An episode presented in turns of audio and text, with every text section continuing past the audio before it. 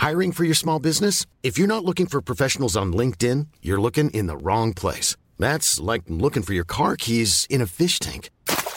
LinkedIn helps you hire professionals you can't find anywhere else, even those who aren't actively searching for a new job but might be open to the perfect role. In a given month, over 70% of LinkedIn users don't even visit other leading job sites. So start looking in the right place. With LinkedIn, you can hire professionals like a professional. Post your free job on linkedin.com slash spoken today.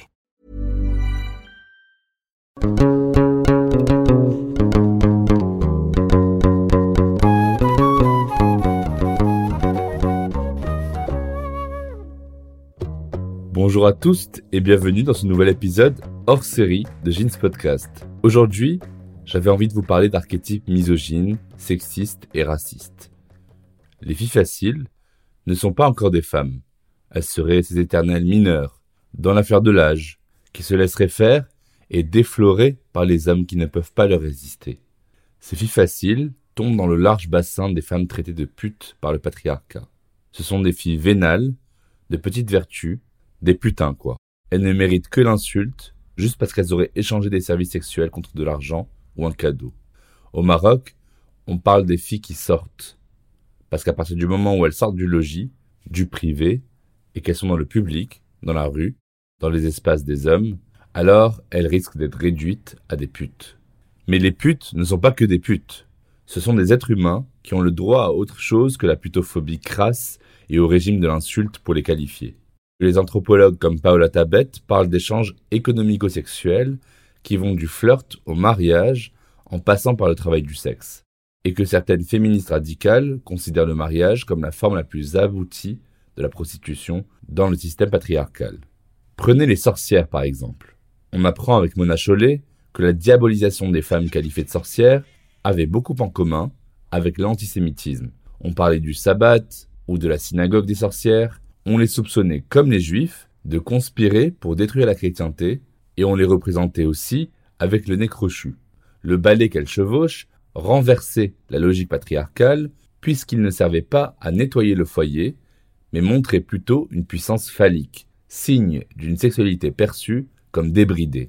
Toutes celles qui n'étaient pas subordonnées à des hommes, les célibataires, les lesbiennes et les veuves, étaient accusées de sorcellerie et étaient brûlées vives lors de féminicides ignobles. Sais-tu pourquoi Caraba la sorcière est méchante? Dans la mythologie grecque, jusqu'à Caraba la sorcière, dans la peinture romantique, jusque dans le cinéma de gangster, la femme fatale a toujours été cette figure hyper féminine, hyper sexualisée, à la fois belle, intelligente, maligne, artiste et séductrice.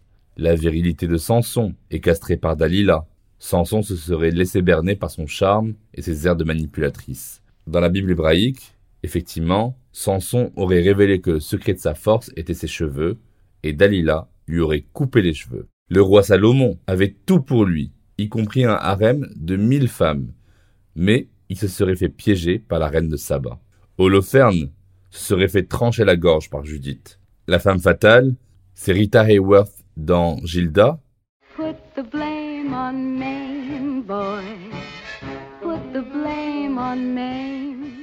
ou Sharon Stone dans Basic Instinct. Au-delà des références hollywoodiennes, le point de vue d'homme blanc hétérosexuel a aussi objectivé et exotisé les corps arabes. Il persiste un orientalisme qui relie le patriarcat aux terres d'islam, là où les femmes n'auraient aucun droit. J'avais parlé déjà des figures des shirets au Maghreb, des femmes libres, sans hommes, divorcées ou veuves, figures d'un féminisme qui ne se dit pas. Les hommes blancs ne peuvent qu'être ensorcelés par leur talent et leur charme, elles leur auraient tendu un piège. Ils subiraient leur désir pour elles. C'est ce qui est à l'œuvre enfin quand on essaie de parler de la beurette. C'est le principe de réduire pour diminuer. On ne dit pas beurre, on dit beurette. Sont alors nés des archétypes contemporains comme celui de Nabila. Non mais allô quoi. D'Afida Turner. Je me crois presque au Ria de euh, Casablanca. Oh, j'ai très soif, où est mon champagne? Ou même d'Amel Bent, voire de Leila Bekti.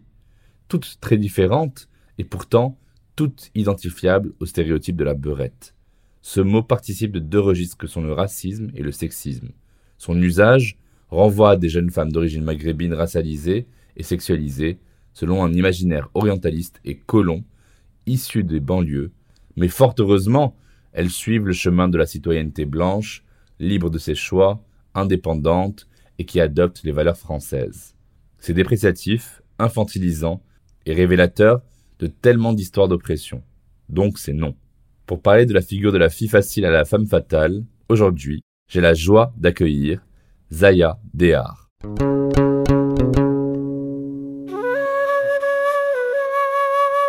Zaya Dehar est une mannequin, créatrice de lingerie et actrice.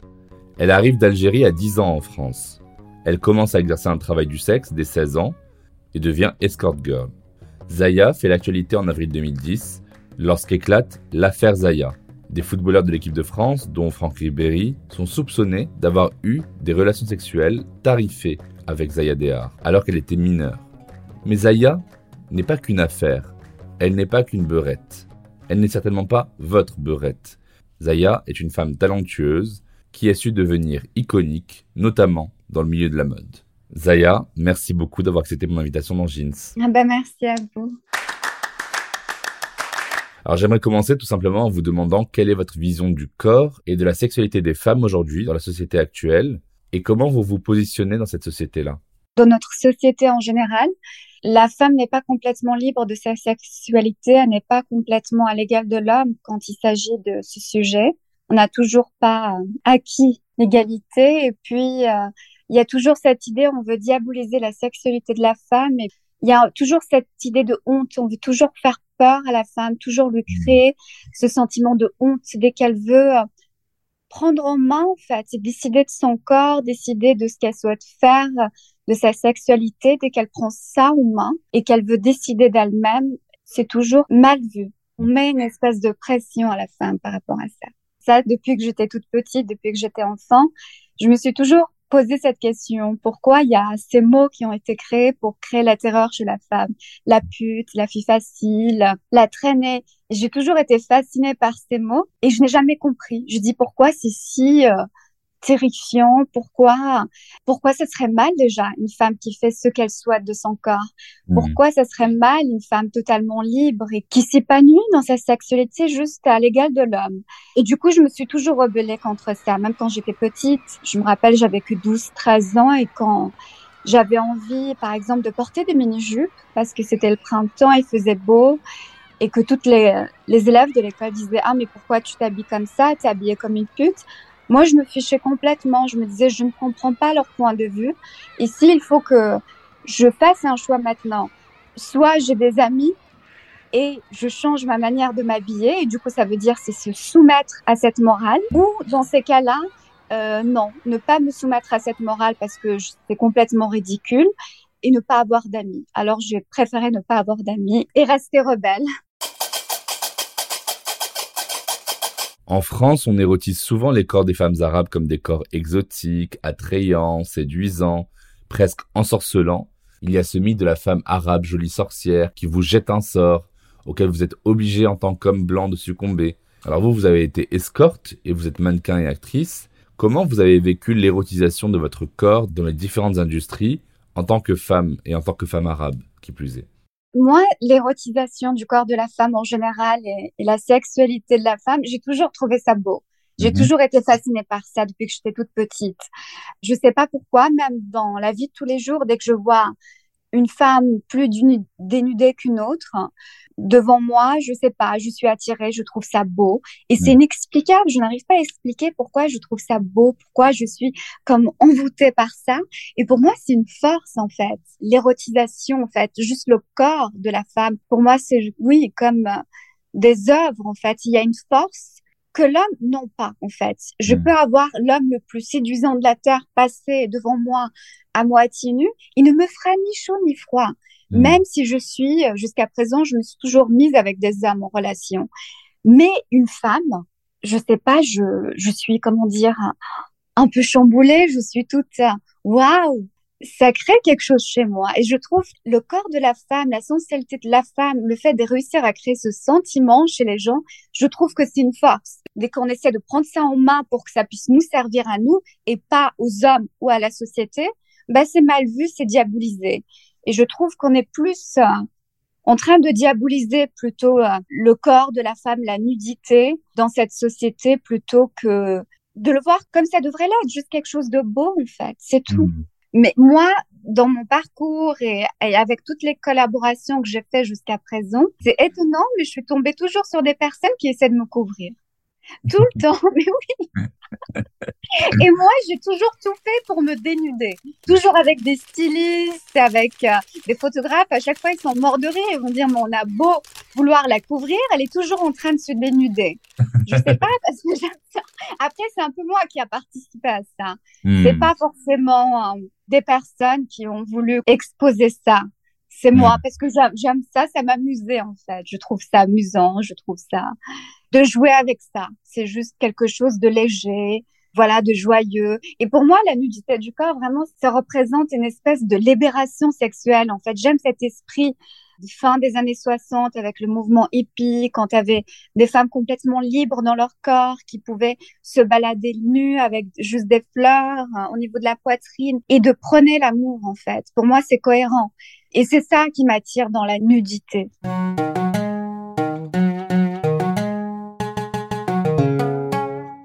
C'était très intéressant de découvrir le film de Rebecca Zlotowski, Une fille facile, où vous jouez Sophia, la cousine d'une adolescente qui vient passer les vacances avec elle à Cannes et lui fait découvrir son mode de vie de fille facile.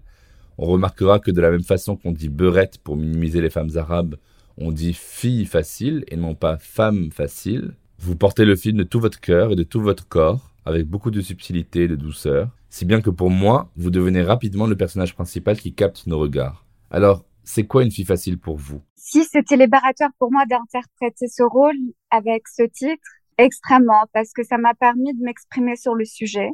Et c'était très important que pour une fois qu'on parle de ce mot une fille facile, qu'est-ce que ça évoque et d'essayer d'enlever tout le côté négatif de ce mot et au contraire de rendre ce mot positif.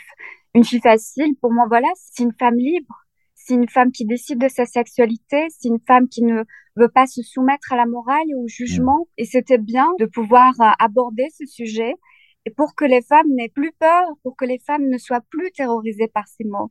Y a-t-il des mots qui terrorisent les hommes? Non, absolument pas.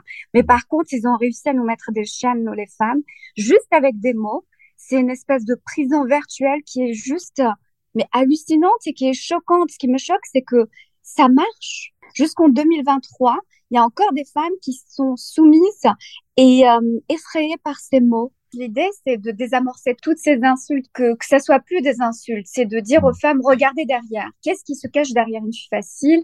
Qu'est-ce qui se cache derrière le mot traîner? Regardons derrière. En fait, on nous met ces mots-là pour nous terroriser à partir du moment qu'on veut décider de notre sexualité à l'égal de l'homme. Et pourquoi dans ces cas-là, ça serait mal? Et pourquoi nous continuons à nous soumettre? Et la seule manière pour nous de prendre notre libération, c'est de s'approprier ces mots et de se dire finalement non, c'est pas négatif, c'est pas une insulte pour moi être une fille facile, et de changer ça. Et, c'est en fait, et le pouvoir est dans nos mains en fait. Si on veut Mmh. ne plus être terrorisé, c'est à nous de prendre ce pouvoir-là.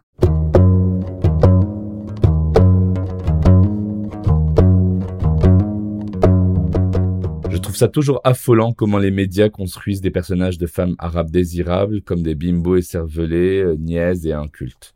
Mais quand je vois votre réussite et votre force, je ne peux pas m'empêcher de me dire qu'il y a quand même une résistance, une sorte d'affranchissement hyper féministe, comme si vous aviez joué des codes qui auraient pu vous rabaisser et que vous les aviez détournés avec humour ou avec courage ou avec douceur pour vous offrir une visibilité. Peut-être que c'est vous qui avez tout compris au parasitage du patriarcat de l'intérieur pour en tirer un profit aujourd'hui. Vous êtes libre, talentueuse et très loin d'être idiote. Qu'en pensez-vous?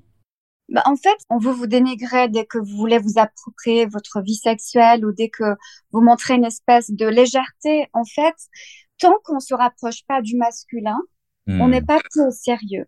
Autant que femme, si on veut recevoir le sérieux, être crédible, il faut surtout cacher, pas décolleter, euh, parce que sinon on est trop, on se rapproche trop du féminin. Et si on se rapproche du féminin, bah forcément on est idiote.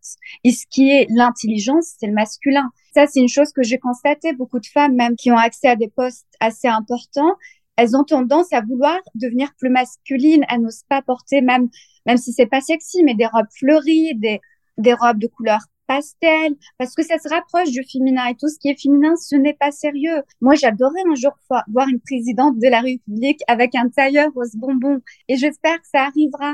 Mais pour l'instant, ce n'est pas le cas parce que ça ne peut pas être pris au sérieux.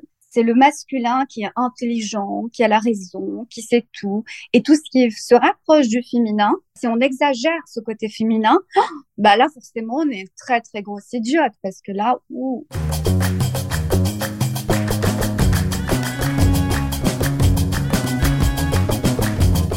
D'ailleurs, l'affaire Zaya, il y a plus de dix ans, vous a aussi donné un nom dans les médias. Mais un nom sujet à toutes sortes de réflexions sexistes et racistes. Votre nom avait été injustement entaché dans la presse et votre parole souvent remise en question. Est-ce que vous vous êtes déjà demandé ce qu'il serait advenu si vous n'étiez pas une femme franco-algérienne du nom de Zaria ben, Je pense que peu importe mon origine, je me dis, euh, on veut de toutes les femmes, peu importe leur origine, moi je sens, on veut qu'elles soient belles, dociles, de qu'une femme s'affirme, ça a tendance à agacer les hommes. Il y a hmm. beaucoup de femmes, elles sont là à vouloir l'égalité salariale, à travailler, à être indépendantes, mais dès qu'il s'agit de trouver un homme et se mettre en couple, là c'est la soumission totale en fait, parce que c'est jusqu'à présent c'est les hommes qui imposent les règles du jeu finalement quand il s'agit du couple homme-femme et hmm. nous, on n'a pas d'autre choix que de suivre, porter l'étiquette de pute, finalement, on va dire. C'est quelque chose qui est terrible. En fait, ce qui est terrible encore, c'est euh, la putophobie. Je trouve c'est quelque chose qui est extrême. C'est vraiment, on se permet de prendre toutes ces femmes, de les mettre dans une case et dire que ça, c'est le déchet de la société. On peut se permettre euh, de faire de la discrimination, mais ça sera jamais perçu comme de la discrimination. On peut euh, tout se permettre et en plus, et tout leur interdire. Une fois que tu portes cette étiquette de pute, et pour moi, de commencer ma vie comme ça, je venais juste d'avoir 18 ans et d'avoir cette étiquette, c'était dur. Je me suis demandé si je devais pas plutôt me suicider parce que je savais à partir de ce moment-là, je ne pouvais avoir droit à rien, ni de travailler, ni d'avoir des amis, ni d'avoir une vie personnelle. Peu importe le pas que j'aurais voulu faire, ça aurait été, mais non, mais tu oses faire ça avec elle, mais tu as oublié.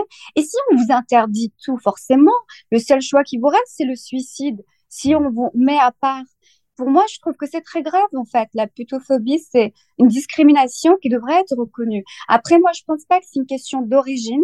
C'est vraiment, s'il y a des femmes et qu'il faut, comment dire, les mettre à part, les discriminer sans, sans avoir de représailles, c'est vraiment ça, les putes, que ça soit homme ou femme. Et euh, on est, oui, considérés comme les déchets de la société. Je trouve ça cruel et honteux. Et en plus, c'est une chose qui met d'accord tout le monde, qui va mettre d'accord les Européens et en même temps des personnes du Moyen-Orient, en Afrique. En fait, ça a ruiné le monde entier. Tout le monde entier est d'accord du fait qu'il faut faire la peau à ces femmes ou même les transgenres ou euh, les, les hommes euh, homosexuels, pour eux aussi, c'est dur quand ils se prostituent. En fait, ils sont mis dans le même panier que nous, les femmes. Pareil. C'est une hypocrisie complètement ridicule. Ça les met tous d'accord. Et en même temps, tout le monde y va. Et en plus, tu cherches vraiment, mais pourquoi c'est jeune? Pourquoi c'est si dérangeant? Parce que c'est juste du sexe? Qu'il y ait une transaction avec du matériel ou pas, à la fin, pour moi, je considère que c'est toujours la même chose. À l'âge de 6 ans, je me posais cette question. Je me disais, pourquoi on veut autant faire la peau à ces femmes-là? Et j'étais fascinée par le courage de pouvoir de se permettre d'être une pute dans cette société, alors que c'est les femmes à battre, c'est les femmes qu'il faut mettre de côté. Et leur courage, pour moi, était exceptionnel. Et je me disais, mais et à l'âge de 6 ans, je n'ai pas trouvé de réponse rationnelle pourquoi c'est mal? Et maintenant, je suis beaucoup plus âgée, je n'ai toujours pas trouvé de réponse rationnelle. Hmm. C'est juste quelque chose de ridicule, de tradition, de morale. Il n'y a pas de réponse rationnelle, mais tout le monde suit ça. Même des gens qui sont soi-disant athées, cultivés, qui se disent extrêmement ouverts d'esprit, et ils peuvent participer à la putophobie. Et c'est ça qui est hallucinant.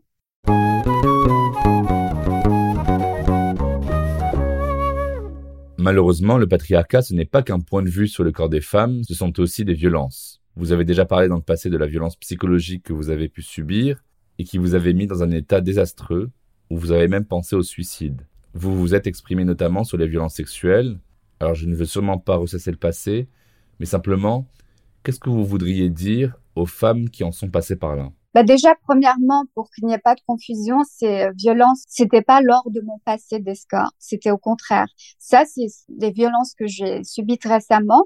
Quand je voulais juste suivre euh, ce que la société considère de convenable, quand je voulais juste me mettre en couple avec quelqu'un, quand j'ai juste voulu croire à l'amour, à cet amour que la société n'arrête pas de, de nous mettre comme ça sous notre nez, à nous faire croire que si nous n'avons pas trouvé l'amour, nous sommes forcément des ratés. Et moi, je pense qu'il faut surtout aussi alerter sur l'amour parce qu'on nous vend ça comme quelque chose d'idéal, comme si c'était beau, c'était tout rose, mais il y a beaucoup de violence qui se cache derrière l'amour. C'est aussi un jeu très vicieux qui peut nous faire très mal finalement. Et je trouve qu'on ne prévient pas les gens beaucoup par rapport à ça. Et dès que on commence un peu notre vie amoureuse et qu'on se retrouve confronté à des choses terribles, on commence à perdre confiance en soi et à se dire, bah, c'est forcément moi. C'est forcément moi, il y a quelque chose qui va pas chez moi. Mais en mm. fait, non, parce que l'amour, c'est pas tout beau, c'est pas tout rose. On nous vend cette idée. C'est un jeu. Et ceux qui savent y jouer, ils vont s'en sortir gagnants. Mais ceux qui ont un côté plus bon, je vais dire, comme moi, c'est vrai, plus bon et moins calculateur, moins manipulateur, bah, ils peuvent se faire très mal. Et je pense que c'est important d'alerter les gens sur ça.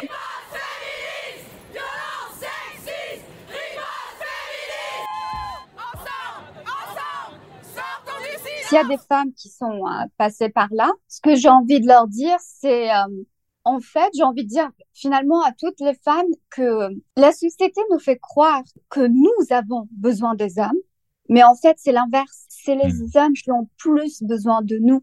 Et nous, nous n'avons pas besoin des hommes en réalité. Et les hommes prennent l'avantage parce qu'ils savent très bien que nous, on croit l'inverse. Il est juste temps de renverser les choses et de réécrire les règles de jeu et ne pas laisser toutes les règles du jeu, comment dire, dictées par les hommes.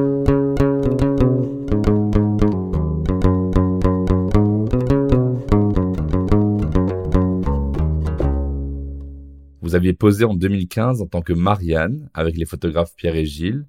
Marianne qui est le symbole républicain par excellence. Quelle portée symbolique ça a pour vous de représenter Marianne? Et est-ce que vous pensez qu'un jour, on pourrait sculpter la Marianne française à votre effigie? Ben, J'adorerais si ça pouvait se faire, bien sûr. Déjà, juste d'avoir fait cette photo avec Pierre et Gilles, pour moi, c'était un, un grand honneur. J'étais honorée parce que j'ai toujours aimé le symbole de la Marianne. C'est que la Marianne, c'est une femme qui se bat euh, seins nus. Elle n'est pas en train de dissimuler des signes de féminité pour être prise au sérieux. Et c'est ça qui est fort. C'est que la France a du respect pour une femme qui est seins nus. Et il est temps, en fait, qu'on se rappelle de ça et qu'on arrête de dénigrer les femmes juste parce que elles ont une féminité exagérée. Non. La Marianne, c'est la femme, c'est la féminité et elle est prise au sérieux. Après, je pense, pour incarner la Marianne, il faut surtout avoir un discours qui est française ou pas, c'est pas c'est pas ça le plus important. Hmm. Il faut avoir un discours qui est en accord avec euh, parce que je pense qu'on peut être française vraiment et ne pas avoir un discours qui est cohérent avec la Marianne et être euh, une étrangère, une immigrée, être plus en accord avec euh, le symbole de la Marianne. Finir, je voulais vous demander, qu'est-ce que vous dites à tous les haters et les internautes qui tentent constamment de vous mépriser sans vous connaître ou sans s'intéresser réellement à votre travail? Qu'est-ce que je leur dirais? Mais en même temps, j'aurais pas grand-chose à leur dire parce qu'à chaque fois que j'ai eu des commentaires horribles, à chaque fois, en fait, j'ai eu une espèce de curiosité. Je me suis dit, va voir qui est cette personne. Par exemple, une personne qui va mettre, ah, t'es trop moche. Et je vais sur le profil de la personne vraiment juste comme ça par curiosité. Et je vois le profil de la personne et on sent une détresse terrible chez la personne. Et à la fin, j'en veux même pas à cette personne, j'ai de la peine et de la compassion pour cette personne. il faut pas se sentir mal quand on voit des commentaires terribles parce que il faut se dire pour qu'une personne arrive à ce point-là, être chez soi et mettre des commentaires horribles en dessous de toutes les photos, ça veut dire qu'il faut vivre un mal-être terrible et en fait, à la fin, j'ai de la peine. C'est que cette personne est vraiment pas satisfaite de sa vie. Cette personne est en souffrance et on devrait plutôt lui tendre la main. En fait, ce qui me dérange, par contre, dans les cyberharcèlements, les trucs, t'es moche, ah, pourquoi t'es tout nu, t'as pas honte, ça me gêne pas. Après, bien sûr, c'est révoltant quand c'est discriminatoire. Ça me heurte, je, je suis révoltée. Mais juste comme ça, t'es moche, ah, là, c'est choquant. Tu dis finalement, c'est en fait, on se permet d'avoir des mots, des phrases qui sont quand même assez dures. Et le pire, c'est qu'ils n'ont pas conscience que c'est quelque chose de discriminant. C'est ça qui est terrible. Et c'est pour ça qu'ils se permettent de dire ça. Et je me dis, ce qu'il faut, c'est qu'on puisse un peu enseigner à tout le monde c'est quoi la discrimination. Et je hmm. trouve que beaucoup de personnes, ils n'ont pas de notion par rapport à ça.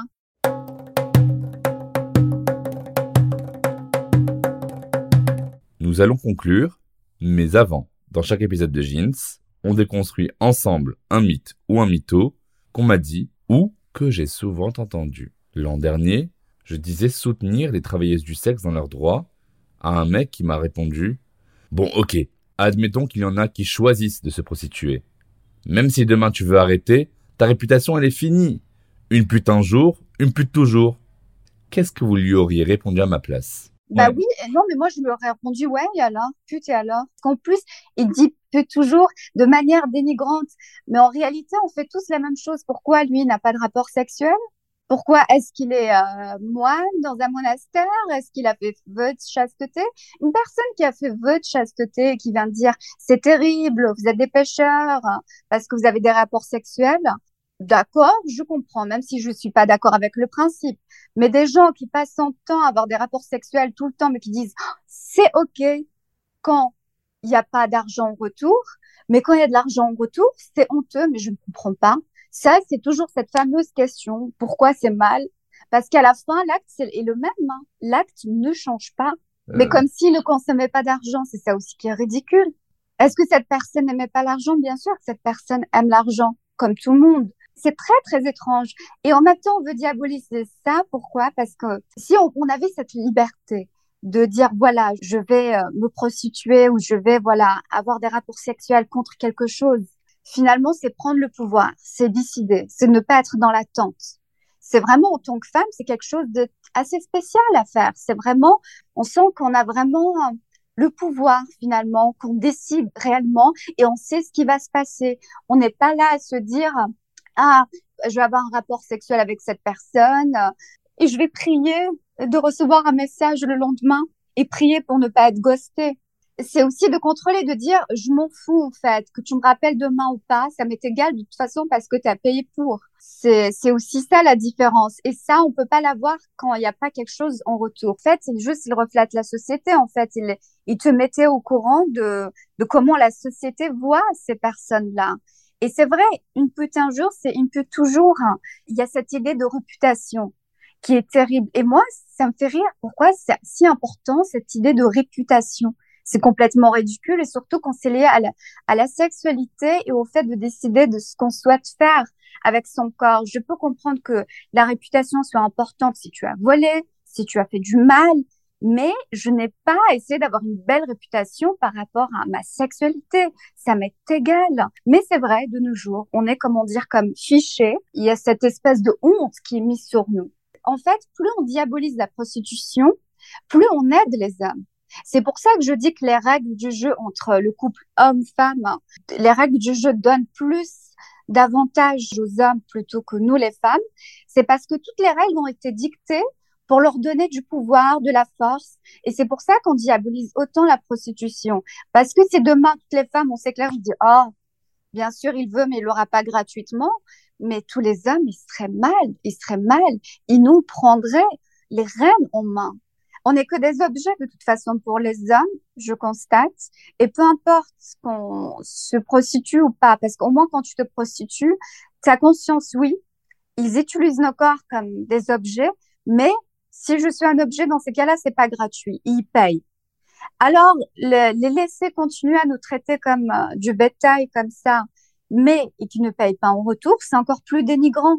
Moi, je me suis sentie dénigrée dans, maintenant que je suis euh, dans, dans un schéma classique de mmh. fille normale qui fréquente des hommes comme ça. Mais des fois, tu te sens vraiment comme un objet sexuel comme ça. C'est humiliant et pour euh, notre amour propre, c'est très très dur. On en prend un coup, un, un coup terrible. Maintenant, comment je suis maintenant, mmh. à, à essayer euh, à me mettre en couple, euh, à me faire traumatiser par quelqu'un, c'est mmh. c'est ça qui est terrible. En fait, tu maîtrises plus et c'est pas dans l'attente en fait. Sinon, euh, En fait, je, je, je suis plus dans le vide, Hmm. dans le, dans le côté ne pas savoir de ce qui va se passer, de ne pas être dans le contrôle quand il n'y a pas cette idée de transaction. Même quand vous parlez du mariage et vous dites vraiment c'est le summum de la prostitution, bien sûr que c'est vrai. Et eux, ils déguisent ça avec l'amour, l'amour. Mais quand on voit des femmes qui ont tout donné à leur mari, qui ont été là derrière eux, qui ont élevé leurs enfants, qui les ont aidés à obtenir une carrière incroyable, elles étaient là à la maison, elles ont tout sacrifié leur carrière, et qu'à la fin, atteint un certain âge, on a une date d'expiration qu'on est jeté et remplacé par une fille toute jeune. Est-ce que c'est ça l'amour? Est-ce que c'est ça que la société défend des femmes avec une date d'expiration là pour servir les hommes. Pour moi, ça, c'est extrêmement humiliant et il faut pas oublier que ça, ça se produit tout le temps.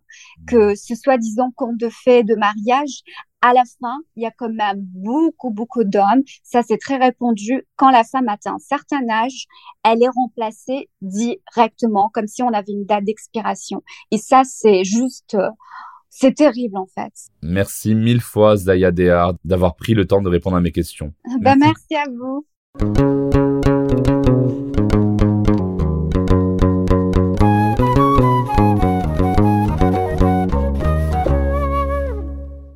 Merci d'avoir écouté cet épisode inédit et hors série de Jeans Podcast. Que vous soyez sur Spotify, Apple Podcast, Google Podcast, Deezer ou autre, n'oubliez pas de vous abonner au podcast Jeans et de laisser vos questions, vos commentaires. Mettez 5 étoiles sur toutes les plateformes. Abonnez-vous au compte at jeans-du-bas podcast sur Instagram. Poursuivez votre écoute de Jeans avec tous les épisodes disponibles. Partagez autour de vous, car il y a sûrement quelqu'un quelque part qui a besoin de ce message d'amour et de paix. À bientôt dans Jeans Podcast.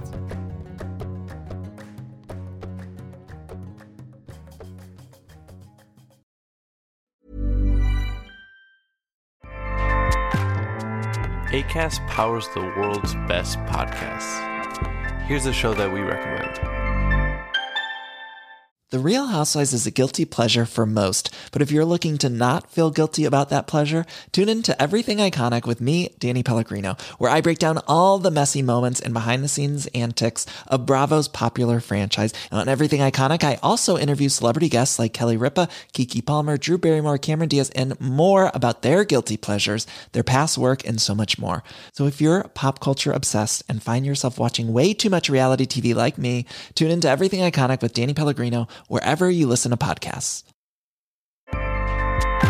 ACAST helps creators launch, grow, and monetize their podcasts everywhere. ACAST.com.